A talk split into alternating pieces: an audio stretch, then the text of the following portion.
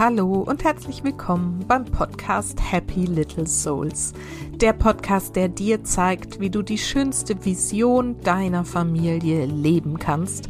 Ich bin Susanne, ich bin Expertin für bewusstes Familienleben und helfe Müttern dabei, das Leben mit ihren Kindern bewusst zu genießen.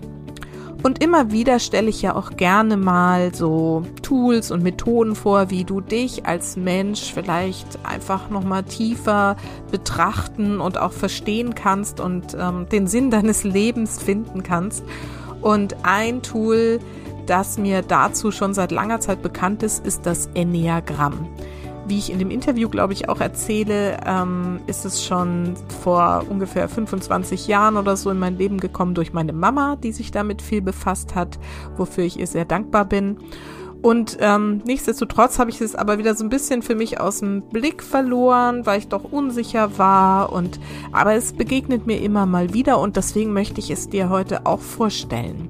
Das Enneagramm ist ein, ja, vielleicht ein Typenmodell, aber eigentlich mehr noch ein Entwicklungsmodell, mit dem du dich anhand von neun Charakterisierungen oder eben Typenbeschreibungen reflektieren kannst, hinterfragen kannst und einordnen kannst. Und weil ich eben selber gar nicht so tief da drin stecke, habe ich eine Expertin eingeladen, und zwar Kirstin Kaul und Sie erzählt zunächst von ihrer eigenen Reise, ihrem eigenen Weg, der durch ein Burnout geführt hat, einen schweren Burnout. Und ich finde es sehr bewundernswert, wie offen sie hier darüber spricht, wie ihr, ja, auch ihr Mama sein sie dahin geführt hat und auch wieder da rausgeführt hat. Und dann erzählt sie eben, wie sie zum Enneagramm gekommen ist und was das eben ist, warum es für ihr Leben so wichtig war, warum es für dein Leben so wichtig sein kann. Sie erklärt uns kurz die neuen Typen, sehr prägnant, dass man schon mal so einen Eindruck davon kriegen kann, worum es da geht. Und ähm, wir sprechen eben darüber, was für ein Potenzial da drin steckt, wenn du das für dich und dein Familienleben anwendest. Eine mega spannende Folge mit ähm, vielen tiefen Einblicken und ich äh, wünsche dir jetzt ganz viel Freude mit diesem Gespräch mit Kirstin Kaul.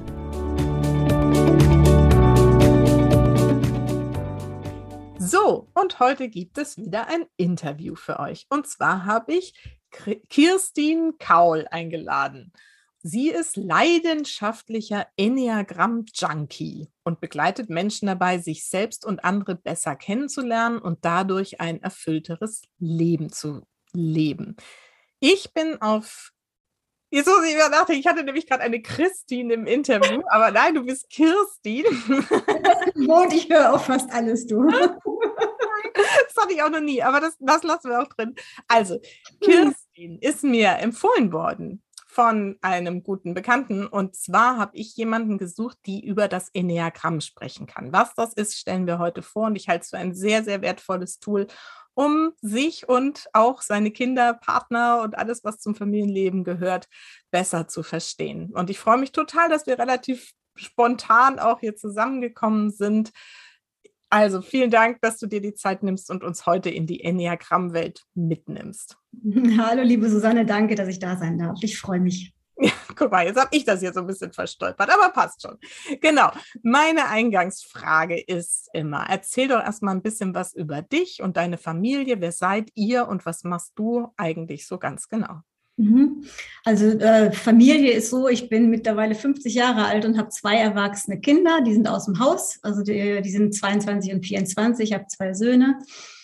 Ähm, ähm, ja, ich bin, bin geschieden, so ziemlich in der Mitte des aktuellen Lebens meiner Kinder, äh, bin dann auch in Burnout gelandet, ähm, habe sie hauptsächlich alleinerziehend großgezogen, eben auch schon ähm, bevor ich im Burnout gelandet bin, auch in der Zeit, wo ich in der Ehe war, war ich sehr viel mit meinen Kindern ähm, alleine ich liebe meine Kinder, ähm, habe äh, hab jetzt eine ganze Weile im Personalbereich gearbeitet beruflich und jetzt bin ich mittlerweile als Enneagramm-Junkie und als Coach unterwegs. Super.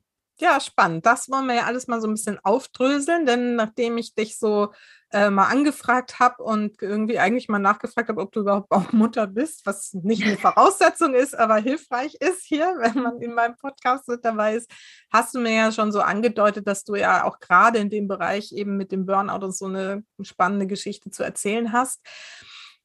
wollen wir einfach mal so ein bisschen einsteigen. Wo kommst du wirklich so ursprünglich her? Wie war dein Weg? Wie bist du zu der geworden, die du heute bist? Puh. Ursprünglich komme ich daher, dass ich, ähm, ich denke mal, man kann sagen, sehr konservativ aufgezogen wurde. Ne? Man, ähm, die, die, die Frau hat eher ruhig zu sein, hat sich anzupassen. Und ähm, von meinem Enneagrammmuster bin ich auch jemand, der darauf achtet, immer alles richtig zu machen. Und dementsprechend passt man sich dann auch, äh, oder habe ich mich da auch sehr angepasst habe, ähm, egal ob es jetzt beruflich war oder andere Geschichten, immer geguckt, dass ähm, ja, dass ich quasi diesen, dass, dass ich alles richtig mache, dass ich irgendwie nicht irgendwo anecke, dass ich nichts, äh, ja, dass mir niemand vorwerfen kann, dass ich irgendwie was falsch mache und vor allem ich selber auch nicht.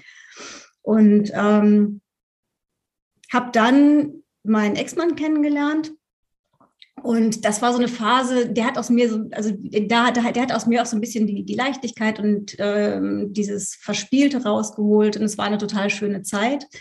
Und ich habe dann hinterher gemerkt, also wir haben dann geheiratet, wir haben die zwei Kinder gekriegt und wir haben eine wunder, wunderschöne Zeit gehabt. Ich war 17 Jahre lang äh, mit ihm zusammen. Mhm. Ähm, und habe gemerkt, wie ich dann hinterher, also rückblickend kann ich das sagen, jetzt weiß ich das nicht, äh, ich bin halt wirklich wieder in diese alte Rolle zurückgefallen. So, so hat man sich halt als Ehefrau und Mutter zu verhalten.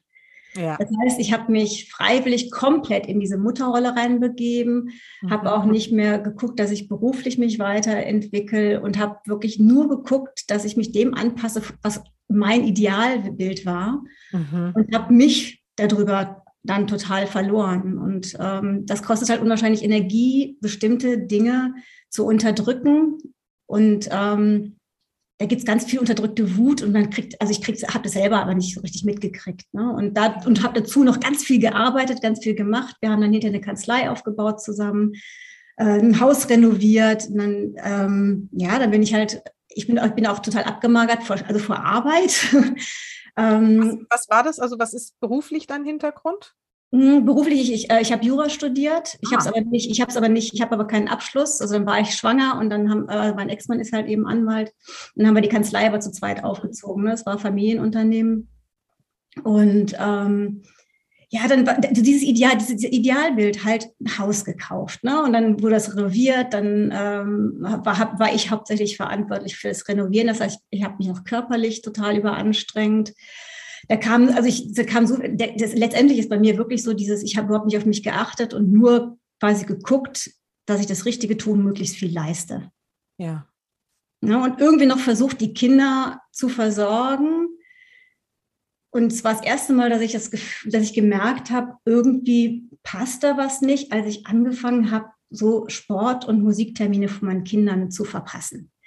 Ich, sonst war ich immer sehr zuverlässig und auf einmal, das war, war in einer Woche zweimal hintereinander, da habe ich den, den, den, ich habe den Fußballtermin von dem einen und den Klaviertermin von dem anderen völlig vergessen, weil ich so viele andere Dinge zu tun hatte.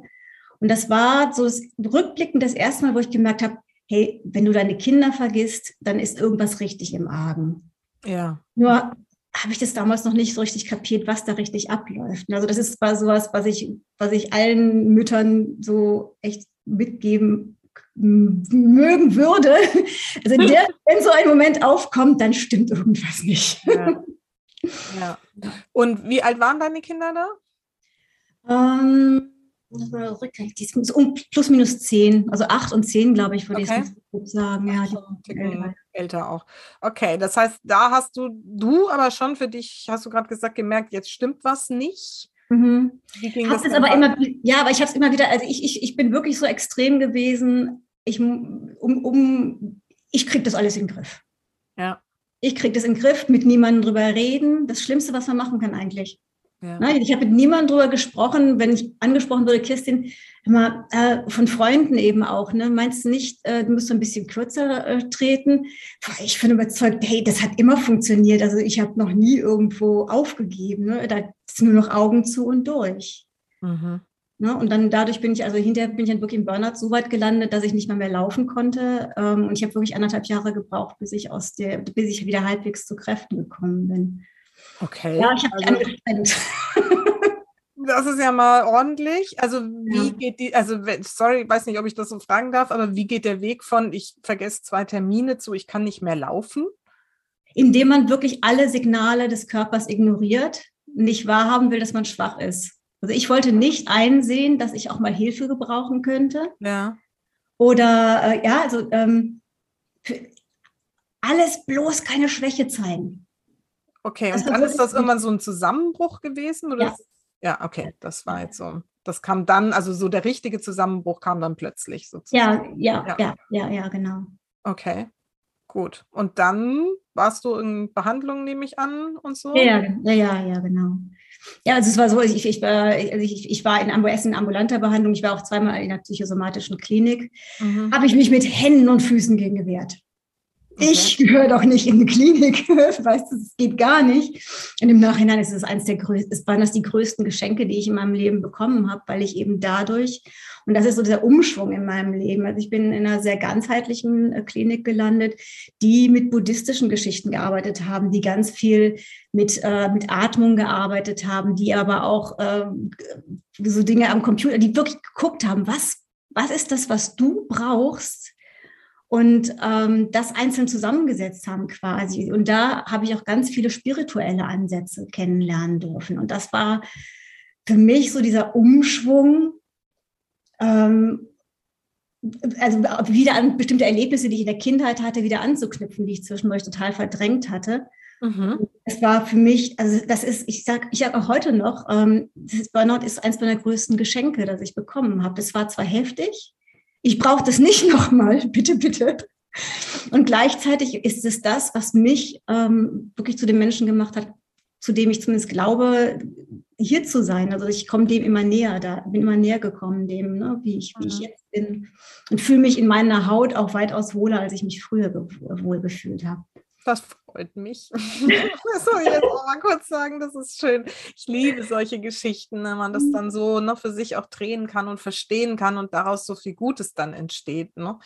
Und, ähm, und das ist, glaube ich, auch gerade so wertvoll für meine Hörerinnen, weil ich glaube, es sind viele in so einer, also jetzt noch nicht so ganz kurz davor, aber so einer Phase, also zumindest die Klientinnen, die zu mir kommen, sind euch eben auch so oft so kurz vor einem Burnout und sagt, jetzt ja. guck mal irgendwie hin ne, und find mal wieder zu dir. Du hast gerade in so einem Nebensatz gesagt, du, ah, das hat dich wieder erinnert an Ereignisse oder Erlebnisse aus deiner Kindheit. Was mhm. können wir uns darunter vorstellen? Ach so, ja, es war einfach, ich, ich war als Kind ähm, schon, schon sehr angebunden, sage ich mal so, an dieses, an dieses große Ganze. Ne? Also ich habe so ein Erlebnis gehabt, ähm, ich weiß nicht, ob das jetzt zu weit ausdrückt, ich habe so ein Erlebnis gehabt, wo mir auf einmal ganz klar wurde, ich bin nicht dieser Körper. Und ähm, mir hat das aber als Kind mehr Angst gemacht, weil ich dachte, oh Mist, äh, die anderen sind alle ihr Körper, die kennen das alle nicht. Und das war auch eins, also, ne, so, das war so, ich habe da drauf geguckt, ich weiß das noch wie heute, ich weiß nicht, ob du noch Captain Future kennst. Ja. Also diese Zeit, weißt du. Und ähm, das war, für mich war das so, vielleicht bin ich ja irgendwie ein Außerirdischer und die haben mich hier nur in diesen Körper reinge... Also das war so, das war, ich habe da so meine kindlichen Geschichten drumherum gebaut und habe ganz viel Angst gehabt, dass das auffliegt, dass ich nicht normal bin. Und ne, da hat sich dieses Anpassungsding auch, ja. äh, auch, auch gebildet. Und im Nachhinein weiß ich, dass eben, dass das, also dass das sehr viele Parallelen zu dem hat, äh, was wir eben halt als Erwachsene wieder viel bewusster erleben, ne, wenn wir quasi in Verbindung gehen. Mhm. Ja, spannend. Und hast du durch diese ähm, dein, deine Genesungsgeschichte sozusagen, hast du gerade gesagt, hast du auch wieder zur Spiritualität und dieser Anbindung gefunden. Magst du das mal noch so ein bisschen erzählen, wie da dein Weg war? Puh. ja, sorry, aber es ist so, nee, nee, alles gut. Nee, alles ist so, was eben ja. genau auch so mein Anliegen ist, ja. zu sagen, hey, wenn du dahin findest, ja, es ja. ist ja so, immer so spirituell gerne, so ein bisschen, aber so pragmatisch halt, und mhm. ne, weil ich es einfach so wichtig finde und ich glaube, das ist so, da liegt unsere große Chance darin. Irgendwie. Oh ja, oh ja. Also das, ich, ich, da, da, muss ich dann mit zwei Dingen an, ankommen. Das eine ist wieder eine ziemlich dramatische Geschichte, deswegen schlug ich gerade. Okay. Aber sie ist vorbei, ich bin noch hier. Und das andere ist dann, also, also das, das, das, das, äh, das Heftigste, was für mich war, ich bin, äh, ich, ich war dann, äh, nachdem ich ganz zusammengeklappt bin, bin ich im Krankenhaus gelandet und bin dann da mit einem, ich habe das Gefühl, also dann, also ich habe wie so eine Explosion in meinem Kopf gehabt und bin dann zusammengeklappt im Badezimmer Und äh, ich wusste nicht mehr, wo oben und wo unten ist, äh, äh, lag nur noch da und von außen kamen die Leute und ähm, ich habe auch mit denen gesprochen und mein Körper hat irgendwie gemacht, was er wollte. Und in dem Moment habe ich aber gemerkt, hey, es gibt einen Ort in mir, der ist total ruhig. Und also es war so, ich, ich habe in dem Moment gemerkt, mein Körper tickt da gerade. Weißt du, mein, mein, Körper macht da irgendwie ganz verrückte Sachen. Ähm, ich, bin, ich bin orientierungslos, das heißt, ich habe also habe meinen Körper nicht mehr unter Kontrolle ähm, und trotzdem bin ich noch da. Das war so, ich kann das ist ganz schwer zu beschreiben, ne? Einfach so dieses Merken, ich bin sicher und ich bin aufgehoben, obwohl da gerade um mich rum quasi die Hölle los ist, weißt du, und, und, und mit meinem Körper auch noch. Das war so der, also ein, ein, ein zentrales Ding und seitdem habe ich das nicht mehr wirklich verloren, dieses, dieses, dieses, dieses, dieses Bezug dazu. Ähm, und ganz zentral war für mich auch noch ein Moment, ähm, ich habe mich trotzdem noch, ich habe mich, also ich war immer noch in diesem Kontrollzwang drin, so äh, wir haben da so Stuhl, Stuhlkreise gemacht äh, und so und dann musste ich, sollte, sollte man seine Augen zumachen bei einer Meditation. Nicht ich. Okay. Ich musste das schließlich kontrollieren, was außenrum los ist. Ach, krass. Ähm, ja, äh, und irgendwann habe ich mich jetzt aber mal auch, dann auch doch mal getraut und dann war dann, das war eine ganz, ganz einfache Sache, die ich auch heute ganz oft weitergebe werd dir einfach bewusst, du kannst deinen Körper wahrnehmen. Das heißt, du bist nicht dein Körper. Du kannst deine Gefühle wahrnehmen. Das heißt, wenn du die wahrnehmen kannst und drauf gucken kannst, bist du nicht deine Gefühle. Und das gleiche Spiel mit den Gedanken. Wenn ich drauf gucken kann, wenn ich also merken kann, da denkt was, dann kann ich nicht meine Gedanken sein. Mhm. Und diese, diese Geschichten, die haben, also das war dann, das war das, was es hinterher dann total rund gemacht hat für mich, dieses ein, dieses eine Mal sich darüber bewusst werden und da auch, und, also und da das dann irgendwie so richtig mitzukriegen, weißt du, dass, dass, dass, dass ich mich nicht mit, mit Körpergefühlen und Gedanken identifizieren muss. Ich gehe nicht, also so, das ist ein, ähm, ja, wenn man das Gefühl einmal gehabt hat, dann weiß man, wovon ich jetzt spreche. Jetzt hört sich ziemlich verwirrt, verwirrt wahrscheinlich an. Nee, gar nicht, alles gut. Also ich verstehe es. Die da draußen werden es schon auch irgendwann oder vielleicht auch jetzt direkt irgendwie. Man kann es wirklich, wirklich, ausprobieren. Also wenn man sich traut, ja. das mal auszuprobieren, das macht ganz viel. Und es, ja, muss nicht kompliziert sein. Mhm. Nee, ich finde es gerade total faszinierend, dass du das mir erzählst, weil ich schon seit längerer Zeit ein großer Fan von Kurt Tepperwein bin. Ich weiß nicht, ob du den mhm. kennst. Und ähm, gerade er mich wieder sehr intensiv begleitet und das ist ja genau sein Grundtenor. Also in mhm. jedem Interview erzählt er ja genau das. Nimm das mhm. mal wahr, dass du nicht dein Körper bist, nicht deine Gedanken, nicht deine mhm. Gefühle, sondern, ne, und wer bist du dann? Ne? Oder was mhm. ist das eigentlich, was wir sind, wenn wir nicht das sind? Und das ist hier irgendwie unsere Inkarnation und wir sind aber das Bewusstsein. Er sagt ja immer so dieses Bewusstsein, was das eben irgendwie beeinflussen kann, so, ne? Mhm. Und das finde ich halt wirklich, also das ist so ein, ähm, ja, und dass du das so erfahren konntest, es ist einfach so eine große Nummer und eigentlich ist es so klein. ja, eben. Einfach das gestern Abend mit meiner Mama gemacht. Die war oh, schön. Contemporary und dann habe ich gesagt, so setz dich mal hier hin und ne, schließ mal die Augen und schau dich mal. Also man kann ja auch so sich selbst in seinem Körper anschauen, sozusagen. Mhm. Ne? Wenn man von außen sich irgendwie, ne, guck mal, wie du da gerade sitzt und mhm. so. Gut, kannst du sehen? Ja, ja. die hatte nämlich gestern Geburtstag, die ist gestern 87 geworden. Oh, wow. Ja, mhm. doch, sowas irgendwie ja, findet sie auch immer total spannend. Also vielen Dank, dass du das mit uns gerade geteilt hast. Sehr, sehr wertvoll und für mich gerade auch so ein Thema, an dem ich gerade auch wieder so rum experimentiere. Ja, sehr gerne, weil also jeden Anschluss, ich, ich glaube, das ist, das ist das das Wichtigste, was wir der, was wir, wenn wir sowas erfahren, der heutigen, in der heutigen Zeit überhaupt weitergeben können. Weil genau. wenn nicht das, was brauchen wir denn in der Welt noch? Ja. Was hast du denn daraus dann so für dich verstanden und gelernt aus dieser Erfahrung? Mhm. Dass ich, wenn ich mich ähm, wenn ich, wenn ich, wenn, wenn ich mich verletzlich zeige, dass ich nicht davon sterbe. Also was vorher war das wirklich so dieses, ne, also ich muss stark sein und wenn ich so, ich, ich, das war immer so unbewusst dieses Ding, wenn ich mich verletzlich zeige, wenn, dann bin ich angreifbar. Mhm. Ja, und äh, hilft, dass man, dass, dass es gut ist, Hilfe anzunehmen. Also ähm, im Nachhinein verstehe ich zum Beispiel, ähm, mich haben ja oft Menschen damals gefragt, Kirsten, kann ich dir nicht mit irgendwas helfen? Und ich auf meinem hohen Ross dann so, weißt du, nee, nee, nee, ich brauche deine Hilfe nicht, kann ich alles. Also ich war schon seit klein, von Kind an war ich schon so, ne? Ich wollte immer alles alleine machen. Aber dass ich in solchen Momenten quasi ein Beziehungsangebot von außen ausschlage.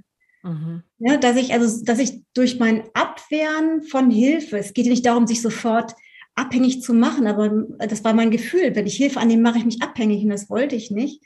Aber dieses, dieses Ding, wenn ich, wenn Menschen mir helfen wollen, die meinen das gut mit mir, die wollen mir damit nichts, sie wollen mich damit nicht beeinflussen, nicht manipulieren, sondern die wollen mir wirklich helfen.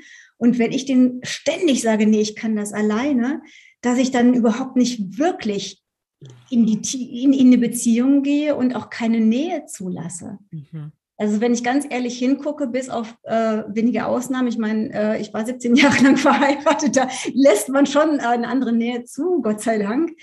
Aber ansonsten äh, war ich damals niemand, der eine echte Nähe zulassen konnte. Und das hat sich total geändert. Das ist wirklich so ein, ähm, manchmal erfordert es immer noch ganz viel Mut, und ich weiß aber, ich, dass, dass das hinterher für, für alle ein Riesen, also es ein Riesengeschenk ist, wenn man in echte Verbindung und in echte Nähe geht. Ja. Und sich eben auch mit denen, denen mit seinen Schwächen zeigt. Schön. Sehr, sehr wertvoll. Vielen Dank. Echt. Toll. Auch dieses Thema, das fand ich gerade ganz schön, dass du das so dargestellt hast, dieses Hilfe annehmen, ja, was so schwer und das ist, na, ich glaube, das ist für viele ja irgendwie auch ein großes Thema. Ähm, was da eigentlich für ein Geschenk drin liegt, wie du es gerade so schön geschildert hast, wenn man sich darauf einlässt irgendwie. Ne? Das ist ja. das, was, was wir wirklich uns ja immer wieder sagen dürfen und verstehen dürfen, weil es so viel einfacher ist, wenn wir das ja, und, ja, und auch von der anderen Seite zu sehen, wenn man sich mal vorstellt, also ich habe anderen total gerne geholfen. Ja. Aber ne, weißt du, es mal von der anderen Seite zu sehen, wenn ich jemandem Hilfe anbiete und der schlägt mir das ständig aus. Ja denkt man ja auch so, super, dann frage ich halt nicht mehr. Genau, genau. Und man fühlt sich auch wirklich abgestellt. Also ne, das ja. ist eben, genau das ist ja das Spielchen, was man selber macht, wenn man keine, keine ja. Hilfe nimmt. Und auch umgekehrt, ich habe ja auch schon mal eine Podcast-Folge zum Thema Annehmen gemacht, da habe ich, glaube ich, auch darüber gesprochen. Es ist ja auch so, wie du gerade gesagt hast, ich helfe ja anderen total gerne. Ja? Es macht ja. einem ja Freude, wenn man anderen helfen darf. Genau. Und, so, ne? und das verwehrt man dem anderen ja auch, das ist doch voll gemein. Ja, ja, genau, genau das, ja. ja. So, ne? Ja, ja super. nach, ne? Das ist halt der Punkt. Gut, so, zurück zu deiner Geschichte. Du hast also dann anderthalb Jahre, hast du, glaube ich, gesagt, gebraucht, um dich da wieder richtig zu erholen. Ja. Und jetzt kriegen wir mal so langsam vielleicht die Kurve. Wann kam denn dieses besagte Enneagramm in dein Leben?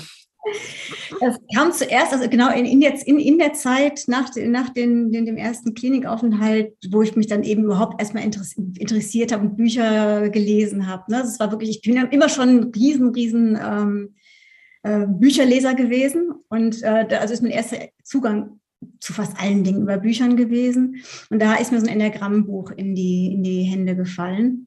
Habe mich am Anfang einem ganz anderen Typen zugeordnet, was aber auch nicht schlimm war. Da habe ich auch ganz viel daraus gelernt. Ach, spannend. Und dann war ich ähm, 13, 14 in meiner ersten Coaching-Ausbildung. Und da haben wir das dann vor Ort ähm, auch behandelt. Und da, das war dann ganz spannend, dass eben, weil wir, da waren wir ganz viele und da hat man die einzelnen Typen eben auch noch äh, wirklich gesehen und erlebt. Und das war dann wirklich so mit, mit, mit Anfassen und allem drum und dran und Übungen und so. Ähm, und da habe ich das dann eben nochmal tiefer kennengelernt und seitdem hat es mich nicht mehr losgelassen. Das klingt sehr spannend. Jetzt haben wir schon häufiger gehört, was von Typen und so, denen man sich irgendwie zuordnet. Das heißt, jetzt steigen wir mal ein in dieses so wundervolle Thema. Was ist denn das Enneagramm überhaupt? Kannst du das irgendwie mal beschreiben? Ja, also ähm, das Enneagramm ist ein wirklich altes Modell. Das ist, kommt irgendwo von den Mystikern. Man findet aber auch ein paar Quellen im Christentum. Es gibt in der Kabbala ganz viele Parallelen. Ne? Also es ist so ein ganz, ganz altes mystisches Ding. Das ist ein Symbol, das aus einem Kreis besteht. Ähm, Im Video kann man es hinter mir sehen, im Podcast nicht. Da kann man sich quasi so den Kreis vorstellen. Und auf dem Kreis sind neun Ziffern. Und da ist ein Dreieck drin und so ein ziemlich verwurschteltes Sechseck noch dazu. Also das ist so, das, das, das sieht auch ein bisschen mystisch aus, wenn man sich anschaut. Ein bisschen wie so ein Stern in einem Kreis. Mhm. ähm, beschreibt neun verschiedene Typen. Also es ist äh, damals in der Mystik, da ging es halt mehr wirklich um diese spirituelle Seite. Sie ist aber in den letzten Jahrzehnten ist das Enneagramm eben auch auf psychologischer Ebene weiterentwickelt worden, sodass man es richtig gut auch für Beziehungsarbeit zum Beispiel einsetzen kann. Mhm. Und eben auch neun verschiedene, verschiedene Persönlichkeiten äh, da quasi herausarbeiten kann. Mhm. Die beziffern, bezeichnet werden, was, äh, es gibt dann auch immer Namen dazu. Und ähm, genau, es, es hilft ungemein und das ist halt für, für, für deine Mamas äh, sicherlich interessant, wenn es um Beziehungen jeglicher Art geht. Ja. Genau. Und, und, es hat auch diesen spirituellen Anteil, den man im zweiten Schritt dann hinterhergehen kann, wenn man einmal dieses, dieses, diese psychologische Seite so ein bisschen ähm, gekriegt hat. Mhm. Okay. Können wir das irgendwie kurz mal so anreißen, diese Typen? Ich weiß nicht, ob einzelne mal oder ob du zu allen mal ganz kurz was sagen kannst, dass man mhm. sich so mal eine Vorstellung davon macht, worum es da so geht. Mhm.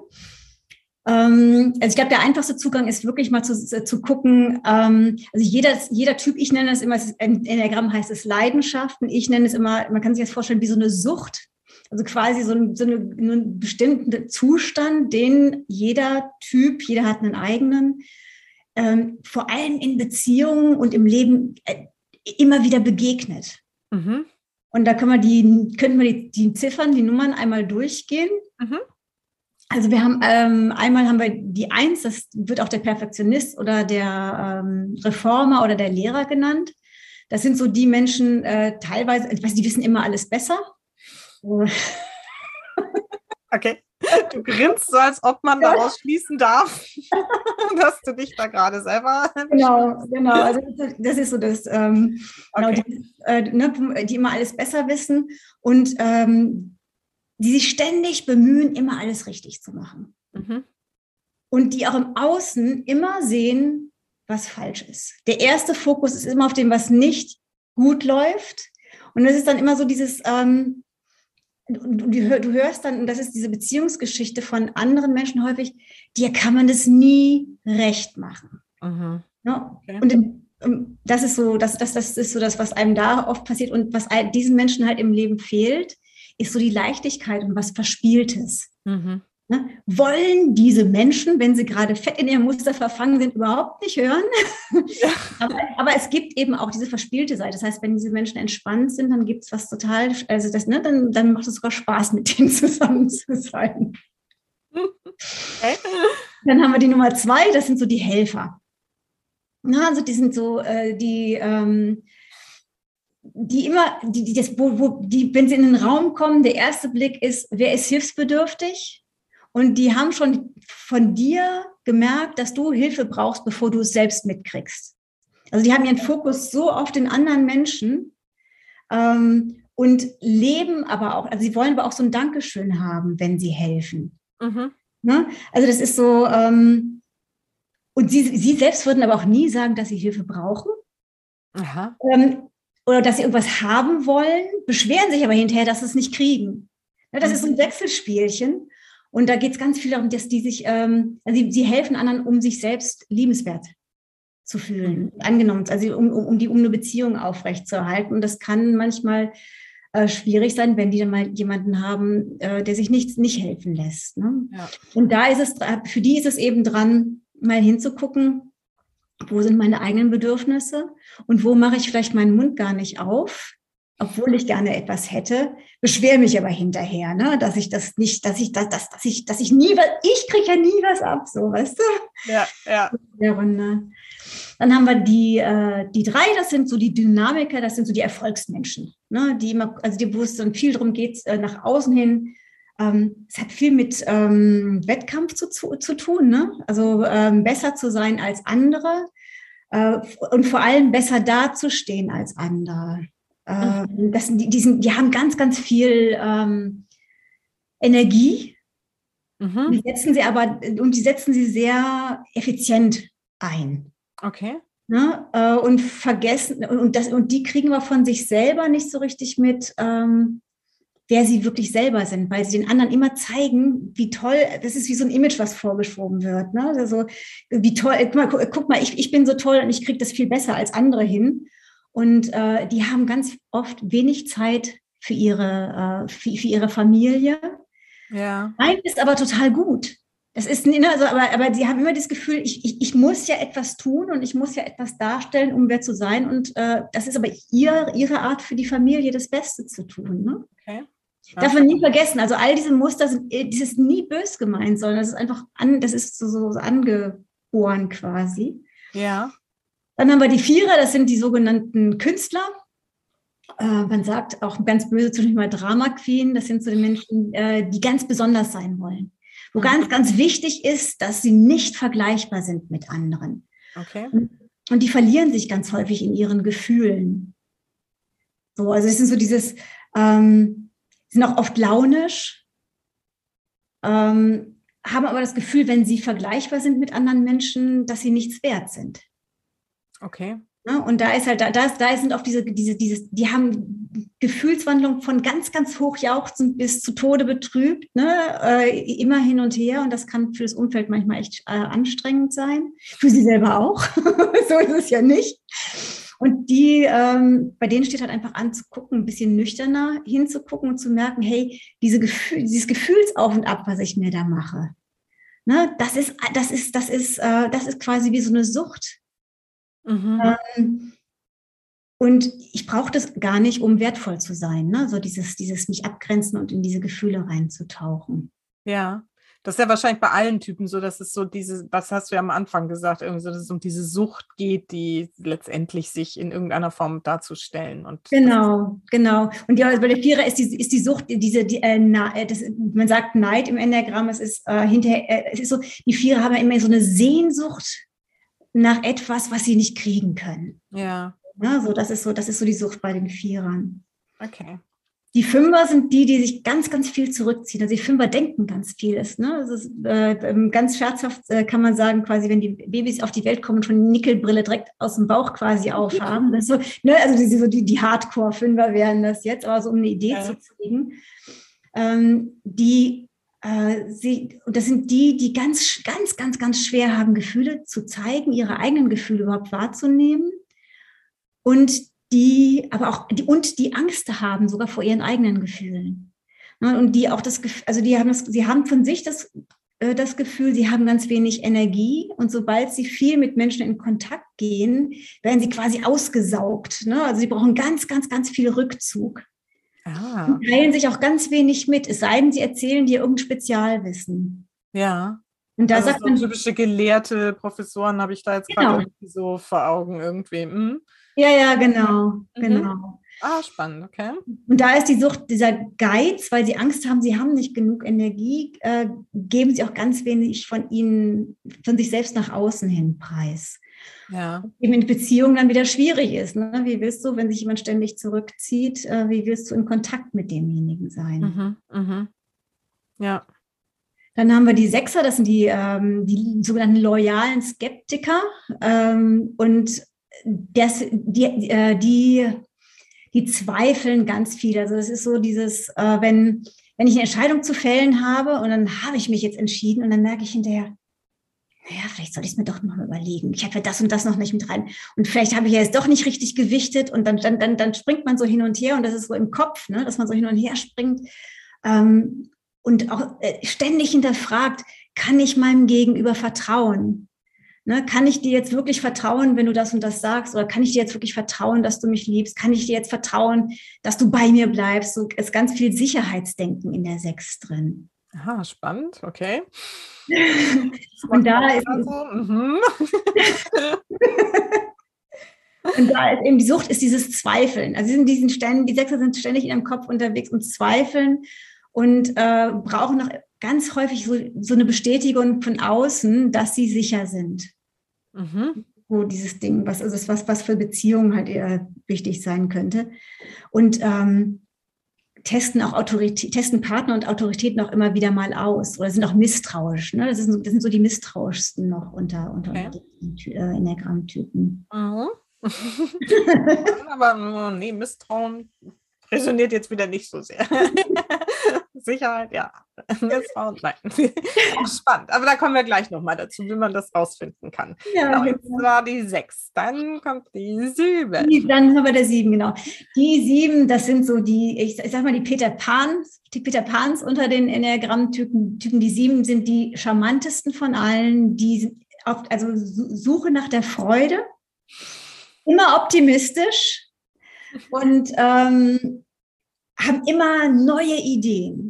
Ne, mhm. Also das sind Menschen, äh, wenn du mit denen ähm, freundschaftlich unterwegs bist und nicht unbedingt Wert darauf legst, dass sie ständig pünktlich sind und dass sie nicht vielleicht auch mal irgendwas absagen, weil sie dann irgendwie doch was Besseres gefunden haben oder so. Mhm. Wenn sie dann da sind, dann macht es meistens total Spaß mit denen. Mhm. Die haben aber im Beziehungskontext wieder diese Schwierigkeiten, weil sie eben, sie, sie, sie, sie vermeiden schmerzhafte Gefühle. Mhm. Ne? Das heißt, sie wollen immer in der Freude bleiben und dann passiert ja, sobald du in Beziehung bist, musst du ja auch mal unangenehme Themen nicht nur besprechen, sondern auch mal dadurch. Ne? Und von voll vorkommen. ja, genau.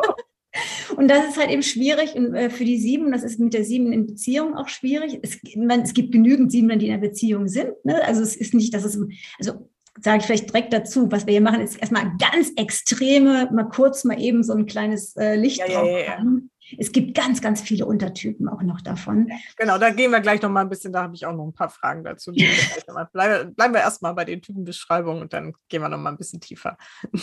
Ja, und da ist eben die Schwierigkeit äh, bei, bei der Sieben so, sie Sieben möchte als glücklicher Mensch dastehen. Also sie, die Sieben findet sich okay, wenn sie glücklich ist. Mhm. Und im Außen möchten Menschen aber auch mal gerne ein paar tiefere Themen besprechen oder möchten, dass sie zuverlässig sind in bestimmten Bereichen. Ne? Und das wird dann, das ist so das Spannungsfeld bei der Sieben in Beziehung. Okay. Die Acht ähm, ist, kann man sagen, der Boss, das ist so der Anführer. Das sind so die Menschen, wenn ein Mensch in den Raum kommt und du spürst diese körperliche Anwesenheit und weißt, buff, der ist jetzt da. Mhm. Ähm, die Acht möchte die, die, ihr, ihr Umfeld kontrollieren weil, und sie weiß, sie kann das. Ja. Ne? Also da ist so, die, die Acht fühlt sich dann wohl, wenn sie stark ist und wenn sie gerecht ist. Ne? Das okay. ist ihr Gefühl zu der ganzen Geschichte. Da ist, und für, auf, für andere Menschen kommt es teilweise wütend drüber. Oh. Es ist der Acht aber gar nicht, es ist der Acht aber überhaupt nicht bewusst, dass sie wütend ist. Ne? Ähm, und andere, also in Beziehungen ist da wieder diese Schwierigkeit. Es gibt, es gibt ähm, Menschen, die fühlen sich da total aufgehoben. Ne? Es gibt ja die, die suchen den Halt von der Acht und dann ist das auch sehr ausgeglichen alles. Ne? Ähm, wenn aber jemand dann anfängt, so quasi so ein bisschen seinen eigenen Kopf zu entwickeln, dann wird es halt schwierig. Ne? Also dann gehen, weil die Acht sehr dominant ist, wenn jetzt jemand anders dann auch noch sagt, hey, ich, ich, ich will aber auch mal so meine Meinung haben dürfen, dann kann es da halt eben schwierig werden. Ne? Mhm. Acht hatten, also sie, alle Achter, und Sie wissen das teilweise selber nicht, haben total zarten, weichen Kern. Oh.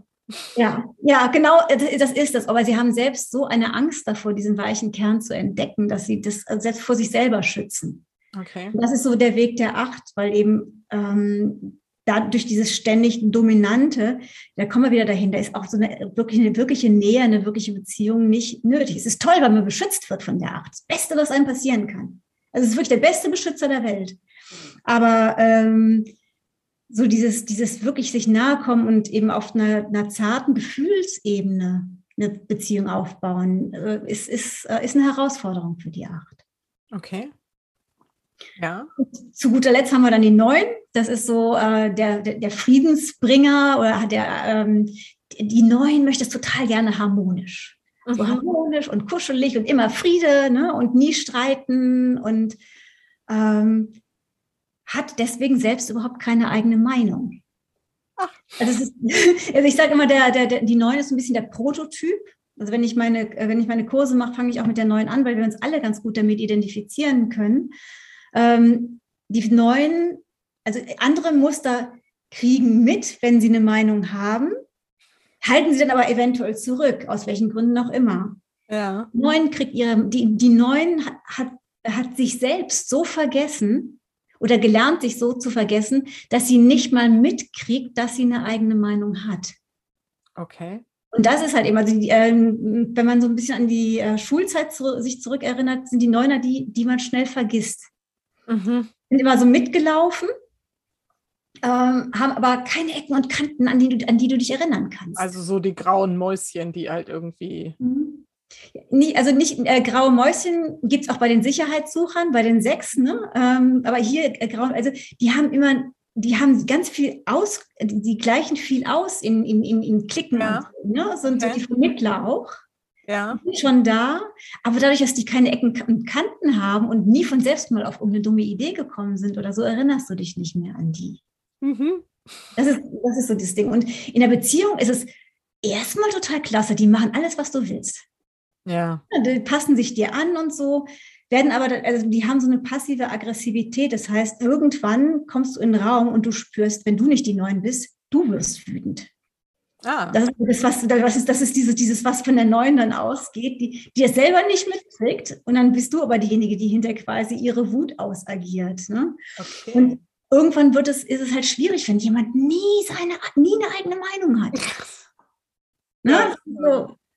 Und möchte halt, möchte immer mit dir einfach nur in Harmonie verschmelzen, aber es ist, weißt, das, da ist so, und das ist dann manch- manchmal ganz, ganz schön schwierig, wenn es um Beziehungen geht.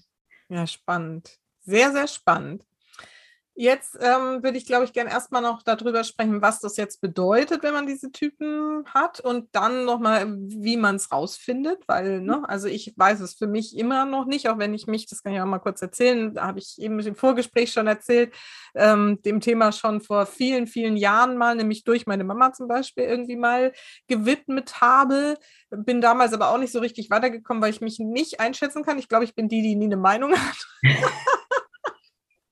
Zumindest wenn es darum geht, meinen Typen festzulegen.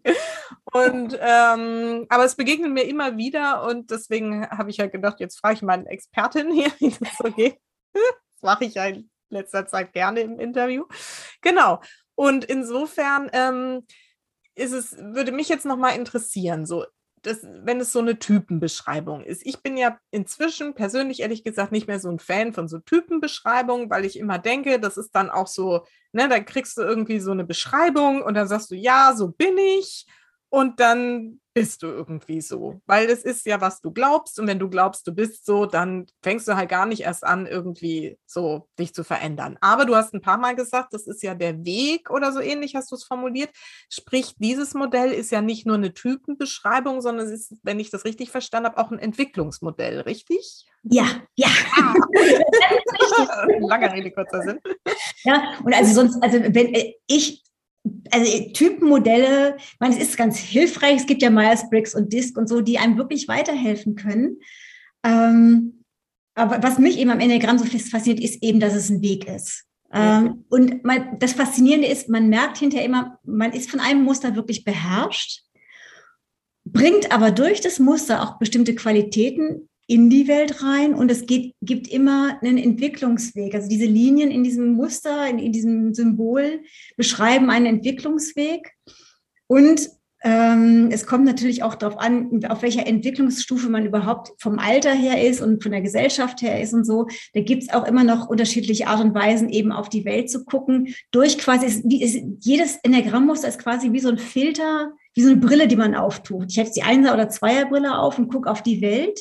Ich entwickle mich aber weiter und die Brille bleibt nur sehr ähnlich. Ne? Ja. Und ähm, ich kann halt zum Beispiel jetzt bei mir, also ich mit meinem Einsermuster, ich sehe als allererstes, ich kann da nichts gegen machen. Das kann man auch nicht lernen. Wenn ich in einen Raum reinkomme, es ist alles picobello und hinten in der Ecke ist irgendwo was, was ich einen Knoten schief.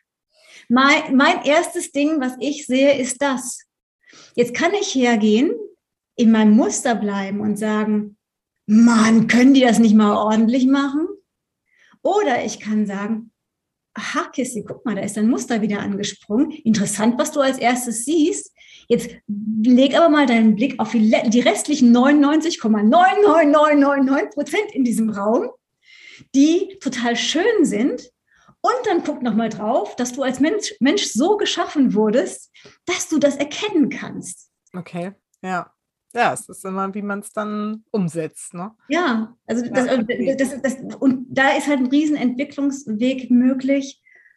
Ähm, und auch eben zu, in, einem, in einem nächsten Schritt zu merken, ich bin nicht mein Muster. Also es ist so dieses, ich finde es ich find ganz, ganz wichtig zu sehen, ähm, das Muster ist ein Teil von mir. Das, das, das, das, das, das, das äh, macht meinen Blick auf die Welt schon ein Stück weit aus.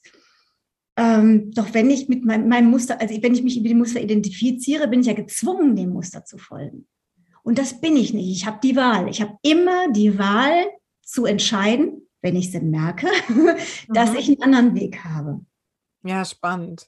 Also das finde ich gerade richtig super, diese ähm, Erklärung mit, dass du quasi wie durch eine Brille dann irgendwie halt auf die Welt schaust mit einem bestimmten Muster, wo du aber ja sozusagen dann auch entscheiden kannst, ne, wie dicht setze ich die Brille auf oder nehme ich sie runter oder wie auch immer so, aber ich darf es halt wahrnehmen.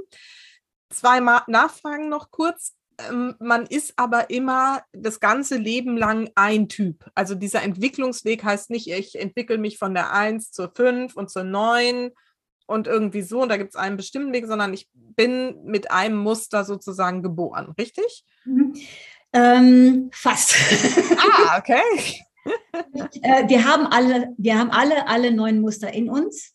Ja. Es gibt aber ein Muster, das dich dein Leben lang begleitet und als Hauptmuster bestimmt. Also es ist das, in das du als allererstes reinrutschst. Gut, das wäre nämlich meine zweite Frage gewesen, ob man so ein Typ ist oder ob man auch irgendwie Mischtypen sein kann. Das ist also wie bei fast allen diesen Typentests, dass man das in verschiedenen Ausprägungen sozusagen hat und eins aber vorherrschend ist. Mhm. Ja, also beim Enneagramm ist es wirklich so, dass du, du äh, wenn, wenn man jetzt äh, bei der Beschreibung durchgeht, man kennt ja von sich irgendwie alles so ein bisschen. Und wenn du ja, genau. das. Wenn du auf dein Leben zurückguckst, merkst du aber, dass es ein Muster gibt, in das du immer wieder reinrutschst. Also wo du quasi, wenn du, ähm, das ist wie so ein blinder Fleck, du merkst es gar nicht. Das gehört, das gehört so sehr zu dir und ähm, das kriegst du auch nicht los. Also wenn du es loskriegst, dann löst du dich auf, weil du erleuchtet bist, schwebst durch die Gegend wie ein Buddha oder so, weißt du? Also das ist so ähm, und es kriegt dich auch immer subversiver. Also ähm, jemand, der keine Fehler machen möchte, also meiner einer, der kann auch hinterher dann hergehen, je mehr Fehler das ich, ich mache, desto perfekter ist doch alles, weißt du? Du kannst, kannst dir deine Muster, und schon bist du aber schon wieder dein, von deinem Muster eingefangen. Ja, okay. So geht's allen, ne? Also das ist, ja. das, das, ist das Verrückte an der Geschichte. Es kriegt dich immer auf einer neuen Ebene, auf eine neue Art, aber das Muster an sich bleibt. Okay, verflixt. Okay, habe ich verstanden. Ähm, es ist ja auch, wenn man, glaube ich, noch tiefer reingeht, wird es ja noch wahnsinnig viel komplizierter und so. Es ist ja jetzt immer noch nur an der Oberfläche beschrieben.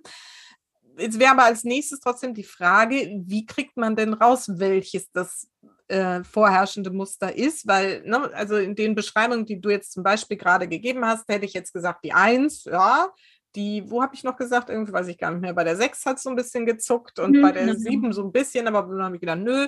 Und äh, ich glaube, bei der 9 auch noch so vielleicht irgendwie. Mhm. Ne? Also irgendwie so. Ja. Wie finde ich das denn jetzt raus? Wo fange ich an? Gibt es da einen Test oder muss ich lesen oder dein super, das kann man ja bei der Gelegenheit mal sagen, dein super Video, äh, YouTube-Kanal nutzen, um da mich weiter zu informieren.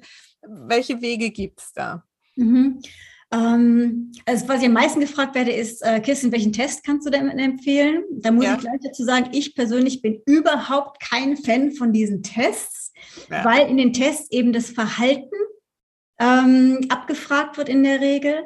Und es ist immer ein selbsteinschätzender Test. Was unseren Muster aber ausmacht, ist eben meistens genau das, was für uns so normal ist, dass wir das gar nicht richtig wahrnehmen. Das heißt, also man kann, also so Tests kann man mal machen, da kann man googeln, da kann man ausprobieren. Ähm, wichtig ist bei solchen Tests, dass man guckt, wie war ich, als ich Anfang 20 war, weil das Alter da am meisten, weil es am meisten ausgeprägt ist. Ah. Also ich weiß es von mir ganz extrem, eben Burnout ist wirklich so ein Cut wenn ich überlege, wie ich vorher war, da kann ich echt nur die Augen verdrehen. Wenn ich überlege, wie bin, denke ich, okay, du bist, bist ganz verträglich geworden. ähm, und ähm, also das ist ganz wichtig, wenn man solche Tests macht.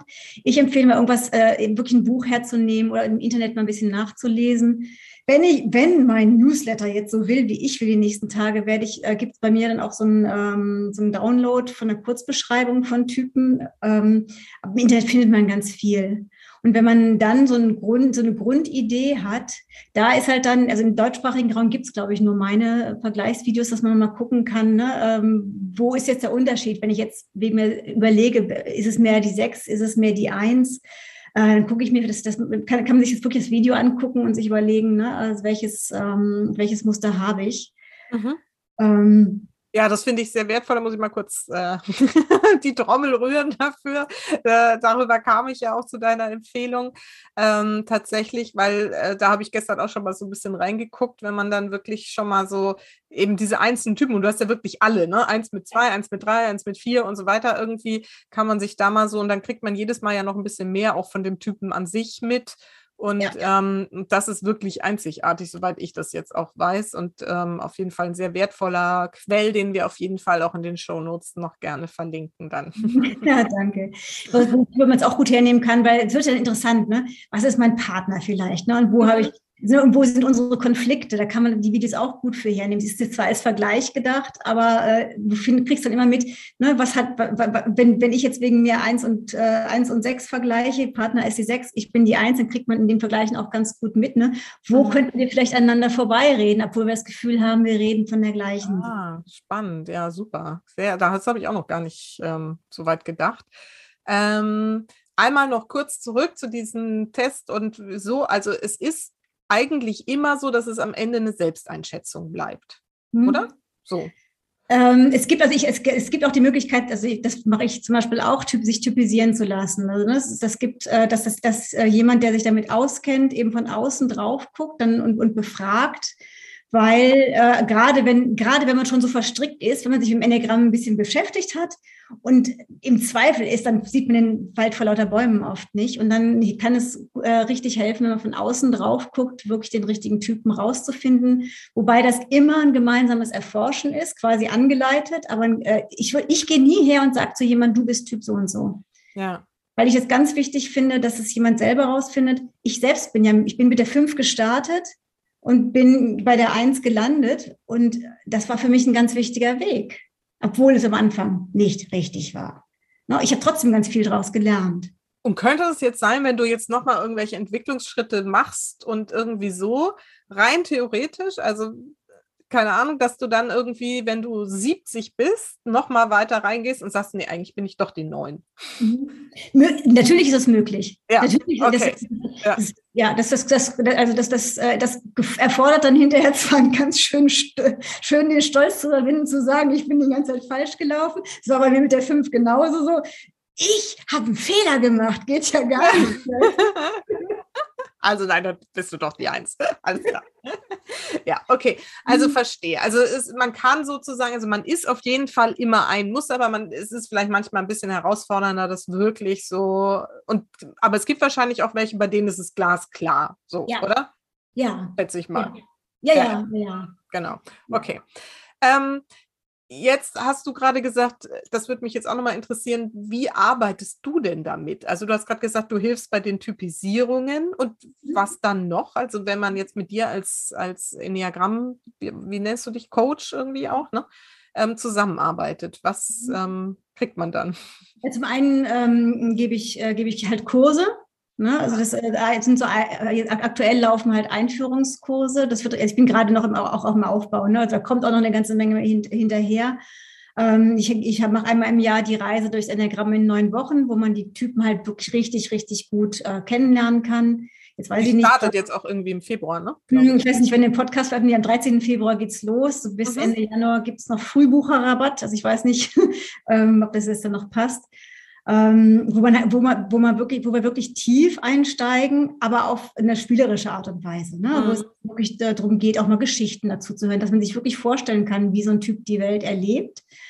Ähm, ich werde dann eben äh, äh demnächst auch noch, auch, ja, es kommen halt, sind so Einführungskurse halt, ne? Und im mhm. Coaching ist es hauptsächlich so, dass Menschen, die sich mit dem Enneagramm befassen und merken, zum einen, wenn es um Beziehungen geht, zum anderen, wenn es um, auch die, um die Spiritualität geht, zu, ähm, zu, die, die merken, was für eine Tiefe, gemerkt haben, was für eine Tiefe drin steht, um wirklich zu gucken, ähm, ich schaue mir jetzt meine Beziehungen mal näher an oder irgendwelche Probleme, die meistens hat man ja so Probleme im Leben, die sich immer wiederholen. Das sind so, so Schleifen, die man immer wieder dreht, was auch immer es ist. Ne? In der Beziehung immer wieder den gleichen Satz, den man hört, auch wenn man sich noch so sehr anstrengt. Äh, oder das gleiche Gefühl in das oder die gleiche Ohnmacht oder die gleichen Zweifel, in die man immer wieder fällt.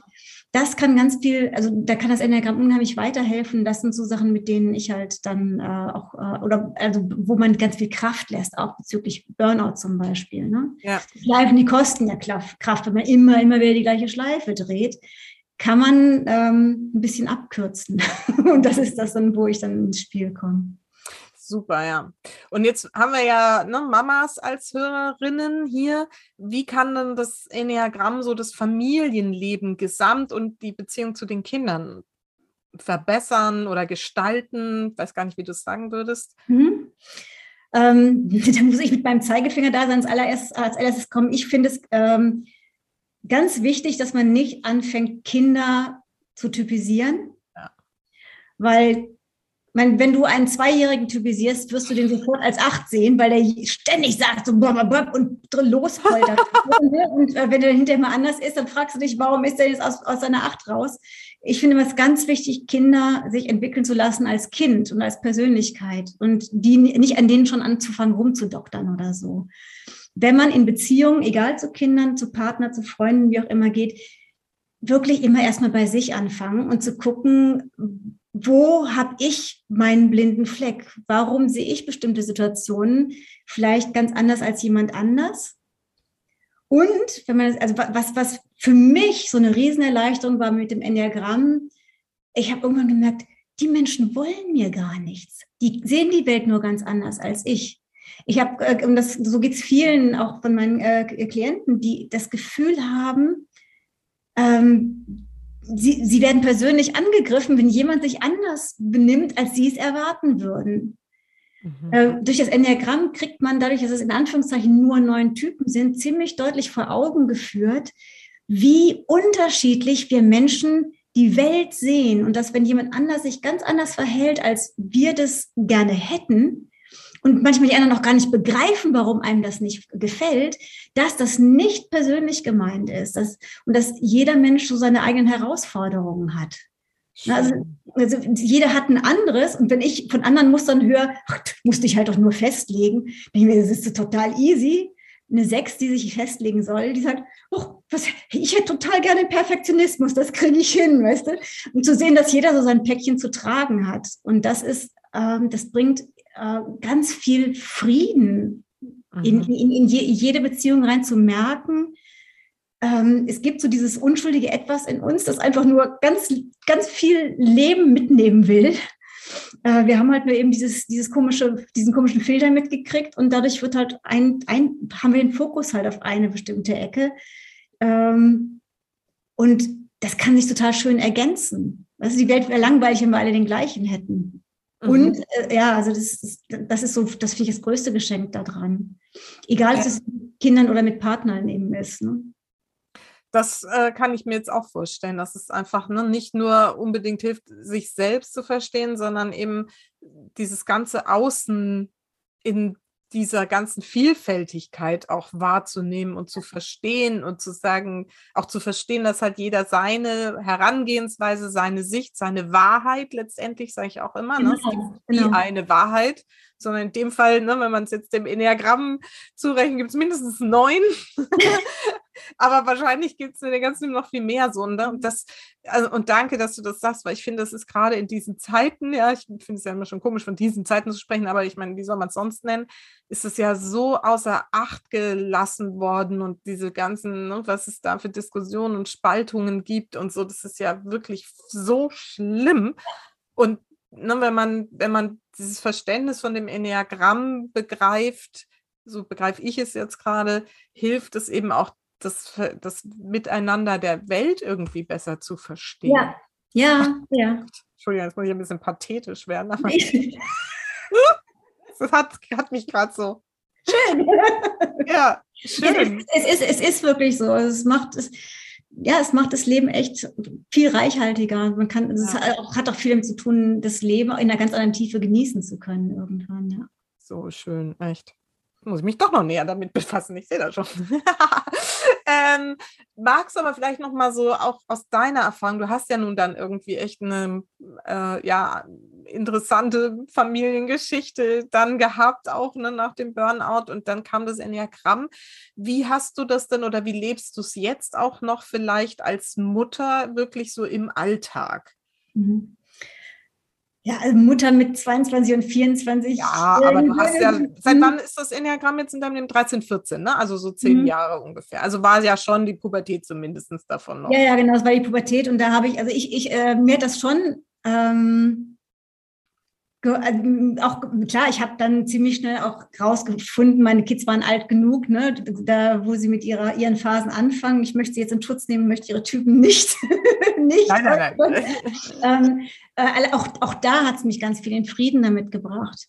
Ja. Also ich so als der Mensch, der das alles ähm, fixen will und will, dass die Kinder, dass Kinder richtig werden quasi, ne? Mhm. Einmal mit mir selbst äh, dann auch viel ähm, heißt es, ja, gelassener umzugehen, ne? zu sehen, hey, guck mal, also, wie, wie blöd bist du jetzt eigentlich gerade, was, was auch schon wieder Sprache meines Musters ist, aber ähm, ne, du musst da nichts fixen, deine Kinder, und deine Kinder sind perfekt, so wie sie sind, mit all ihren Macken und mit all ihren Schwächen. Und wenn dann jeder in seinem Muster drin war, dass ich dann auch gut durchatmen konnte. Mhm. Ne, also da eben, also das, das, das, das, das, das macht schon ganz viel, wenn unser Verstand weiß, dass was da, was da jetzt passiert, gehört dazu. Mhm. Auch wenn es gerade unangenehm ist. Mhm. Dann können wir ganz anders, also da, da, da, damit habe ich ganz anders gelernt, stehen zu bleiben und wirklich zu atmen und nicht irgendwie was verändern zu wollen, sondern wirklich Füße auf dem Boden spüren und zu atmen und zu sagen, das ist jetzt, das ist jetzt sattes Leben, was da passiert, weißt du? Ne? Und, und, nicht, und nicht, nicht weg. Also klar, ein Teil von mir immer will das dann weghaben. Ne? Es ist natürlich nicht schön und es gehört anders und so.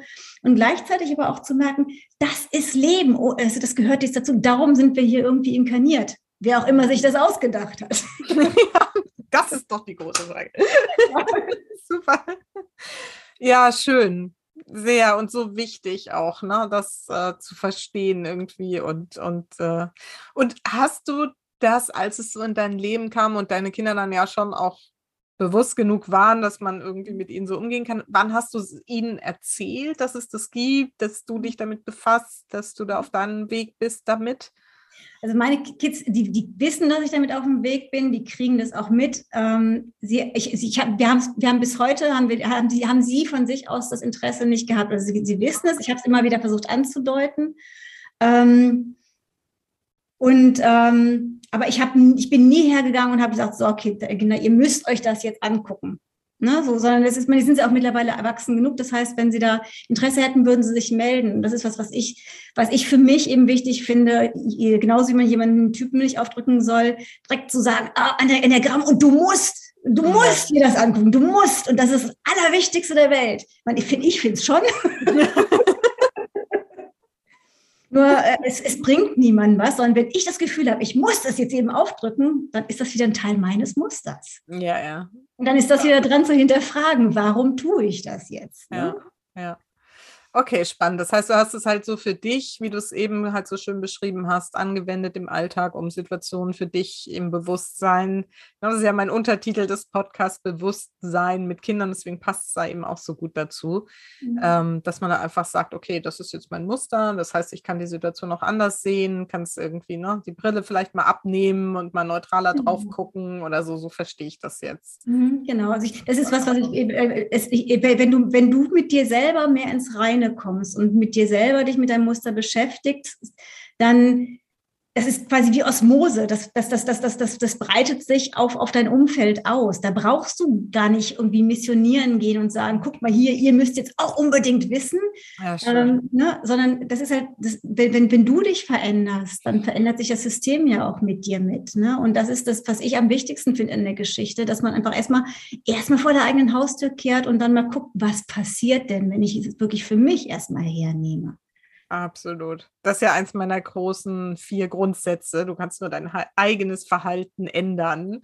Und äh, das kannst du nur verändern, wenn du dir dessen bewusst bist. So, ne? Wie genau. verhalte ich mich denn eigentlich? Ne? Oder so jetzt in dem Fall mehr so, wie sehe ich denn die Welt? Ne? Was sind das für Muster, die mich immer wieder zu den gleichen Reaktionen bringen, gleichen Wahrnehmungen bringen und so. Also super, super spannend und also wirklich für dann sozusagen ja auch Mamas äh, mit Kindern jeglichen Alters irgendwie geeignet, weil es halt ja. immer bei den Mamas selbst einsetzt, bei den Müttern. Mhm. Ja. Ja, angefangen eben selbst mit den äh, zu, zu, zu, äh, rauszufinden, wo lasse ich meine Kraft. Das ist ja oft das Thema bei, bei uns Müttern, ne? dass, ich, dass wir unsere, äh, uns, dass wir ganz viel Kraft und Energie irgendwo lassen und wir kriegen gar nicht so richtig mit, wo lassen wir die. Ne? Am Ende des Tages sind wir, sind wir fertig mit der Welt und wir wissen gar nicht richtig, warum. Und eben, also was, was auch teilweise zusammenhängt, eben auch in Beziehungen, dass man da eben halt besser miteinander klarkommt. Das sind so die beiden Punkte. Ja, sehr, sehr wertvoll. Vielen, vielen Dank. Wir sind ja schon wieder irgendwie hier, glaube ich, über eine Stunde. Es fliegt immer so schnell. Also wirklich großartig. Wir werden auf jeden Fall deine Website auch in den Show Notes verlinken. Da gibt es dann mhm. auch den Hinweis auf diese Reise in die, ähm, wie heißt das? Diese ja. Reise durchs Enneagramm in genau. Wochen, genau. Genau, genau. Was jetzt so das so mhm. wahrscheinlich ein ganz guter Einstieg ist, wenn man das Gefühl hat, so das spricht mich jetzt irgendwie ja, genau. Also, also ich, es gibt auch eine eigene Website, das ist www.enneagrammreise.de. Das ist eigentlich ganz ah, einfach. Sehr gut. Dann nehmen wir das auch noch mit auf. Und mhm. ansonsten, wer da mehr wissen will, darf sich da auch gerne vertrauensvoll an dich wenden und ja, gerne. kontaktieren. Sehr, sehr gut. Dann kommen wir nämlich auch schon zu meinen Schlussfragen, die ich ja jedem Interviewgast äh, stelle gerne. Und die erste heißt, für welche drei Dinge in deinem Leben bist du denn am dankbarsten? Mhm. Also äh, bei mir ist es wirklich immer so, das ist es nicht nur, nicht nur in deinem Podcast, sondern wenn es um Dankbarkeit geht, bei mir ist es wirklich, das allererste sind meine Kinder.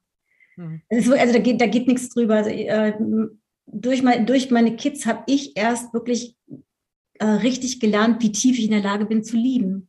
Das, hätte, das wäre mir ohne meine Kinder nie möglich gewesen. Ähm, und durch die Geburten meiner Kinder eben ähm, auch der, wirklich in, in, dieses Vertrauen zu gehen, die Natur und das Leben weiß, was es tut. Mhm. Bei Geburten ist ja so nach dem Motto, ne? Du, da kannst du ja nichts mehr manipulieren, sondern das macht sich, das gebärt sich ja dann irgendwann von selber. Und das waren für mich so die, die, die, die wirklich, wirklich, wirklich die schönsten Erlebnisse meines Lebens. Also schön in Anführungszeichen, wissen wir alle, ne? Aber die, das faszinier also faszinierendste Erlebnis, was ich gehabt habe in meinem Leben. Ja. Mhm. An zweiter Stelle ist bei mir wirklich der Burnout. Mhm. Das ist so dieses, das ist, das kann, kann ich nicht anders sagen. Ich sage mal wieder, ich möchte ihn nicht nochmal haben werde ich hoffentlich nicht, also zumindest nicht mehr in der Form. Äh, und der mich aber wirklich so sehr auf meine, auf, auf, auf, quasi auf Null gesetzt hat und mir so viel, so viel Tiefe und so viel Farbe in mein Leben gebracht hat, äh, dass es wirklich ist, der war nötig und das Beste, was mir passieren konnte. Toll. Ähm, und als drittes ist wirklich, also mittlerweile, hätte ich mir nie träumen lassen, ist wirklich, das dritte ist das Leben an sich. Ich, ich, ich habe ich hab zu den, ich habe früher zu diesen Menschen gehört, die echt überlegt haben, was soll ich hier eigentlich? Ne, ist doch alles hier viel zu anstrengend und viel zu doof. ich will hier nicht sein.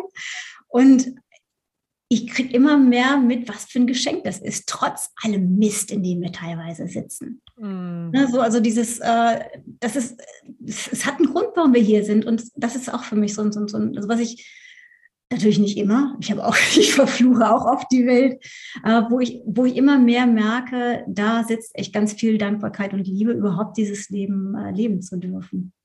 Hm. Das ist echt schön. Ich glaube, das hat auch noch nie jemand geantwortet und das ist so groß. Vielen Dank. Echt voll schön. Danke dir. Ja, und meine Schlussfrage ist immer, was ist deine wichtigste Botschaft für meine Supermamas da draußen? Uh. die, also die ist, die ist, das, ist, das ist natürlich durch mich total eingefärbt, trifft. Also für mich ist echt zu sehen, egal wer du bist, egal wo du bist, sieh einfach, wie wundervoll du bist. Also das dieses, ne, also äh, du bist in diesem Leben geschaffen, genauso wie du bist, und das hat alles seinen Sinn. Und wirklich zu sehen, es, es ist, äh, Leben weiß, was es tut. Mhm. Ne, also für mich ist es dieses Ding, wer sind wir, dass wir bestimmen, was das Leben, zu, mit, also wie, wir, wie wir zu sein haben. Ne? Wir sind so gemacht, wie wir sind und wir können nur wundervoll sein. Ja. So, das, und, und das, das, ähm, ja, das müsste man eigentlich irgendwie an die Wände schmieren, dass man es jeden Tag 20 Mal lesen darf. Vielleicht glaubt man irgendwann ja, mal. Ich bin wundervoll. Ja, ja, genau. So schön. Kerstin, jetzt habe ich es. Susanne, bei dir ist es leichter. Wow, vielen, vielen Dank. Also fand ich jetzt echt äh, super, auch dieser Einblick in die einzelnen Typen, äh, irgendwie knackig, aber man kriegt einen ganz guten Einblick davon mit. Und ich glaube, dass wir sehr gut rübergebracht haben, was das Enneagramm ist und kann und welche Chancen für jeden da drin liegen. Und für alle Hörerinnen, die sich davon irgendwie angesprochen fühlen, schaut euch das an, schaut euch Videos da bei Kirsten, Kirstin YouTube-Kanal an. Und ähm, ja, genau. Ne, also befasst euch damit. Ich werde noch andere Modelle vorstellen. Es gibt so viele, mhm. aber ich glaube, es gibt für viele so dann das eine, wo es so schnackelt, wo er mhm. sagt, so, das ist, glaube ich, das Modell, an dem ich mich gerne jetzt mal ein bisschen abarbeiten will. So. Dank dir sehr für diese gute Stunde jetzt und ich möchte es auch hier nochmal sagen, dank dir für deinen Podcast. Also ich habe es dir schon geschrieben, aber ich möchte es hier echt nochmal sagen, weil ähm, ich glaube, das so, das ist was, was ich damals echt gebraucht hätte. Also wenn ich zurückgucke, blicke, also ne, wenn man auch nur einen Funken von jedem einzelnen Podcast, den du dann machst, mitnimmt und merkt, hey, ich kann mein Leben gestalten, weißt du, und, und, und ich suche mir irgendwie was raus und es gibt noch viel mehr als all das, was ich bis jetzt wahrgenommen habe. Das ist so ein Geschenk an die ganzen Mamas, die hier draußen sind. Ich finde das super, super, super toll. Oh, also, Dankeschön, Dankeschön. Das freut mich sehr, dass du das so wahrnimmst. Und ja, genau, das ist einfach meine Vision und Mission, da einfach Inspiration daraus zu geben und allen Mamas mit Familien zu sagen, ne, finde deinen Weg, aber schau einfach bewusst hin, werde bewusst und dann kannst mhm. du es entscheiden, wie du, wie du deinen Weg gehst. Mhm. Ich freue mich sehr. Vielen, vielen Dank, dass du da warst und wir na, wer weiß. Vielleicht machen wir noch irgendwas anderes mal zusammen. Habe ich Lust. Immer gerne. Kann gut sein. Also erstmal vielen herzlichen Dank und bis demnächst. Tschüss. Tschüss. Na, konntest du aus der Typenbeschreibung schon eine Ahnung bekommen, in welche Richtung es für dich gehen kann, welcher Typ du vielleicht bist. Ich finde es nach wie vor schwierig. Mal sehen, ob ich das eines Tages nochmal rausfinde für mich. Aber auf jeden Fall bleibe ich da dran und ähm, ja, finde das Enneagramm nach wie vor super, super spannend. So, wenn dir diese Folge gefallen hat, freue ich mich, wenn du diesen Podcast weiterempfiehlst an andere Mamas, an andere Familien, die vielleicht auch an der einen oder anderen Stelle Herausforderungen haben und denen dieser Podcast weiterhilft, das Leben mit ihren Kindern bewusst zu genießen. Außerdem freue ich mich über eine Rezension bei iTunes. Ihr tut mir damit wirklich einen riesengroßen Gefallen, denn es hilft einfach, diese Botschaften hier aus dem Podcast weiter in die Welt zu bringen. Und ansonsten mache ich es jetzt kurz Du weißt schon, was jetzt kommt. Vergiss nicht, Familie ist, was du daraus machst. Alles Liebe, bis ganz bald. Deine Susanne.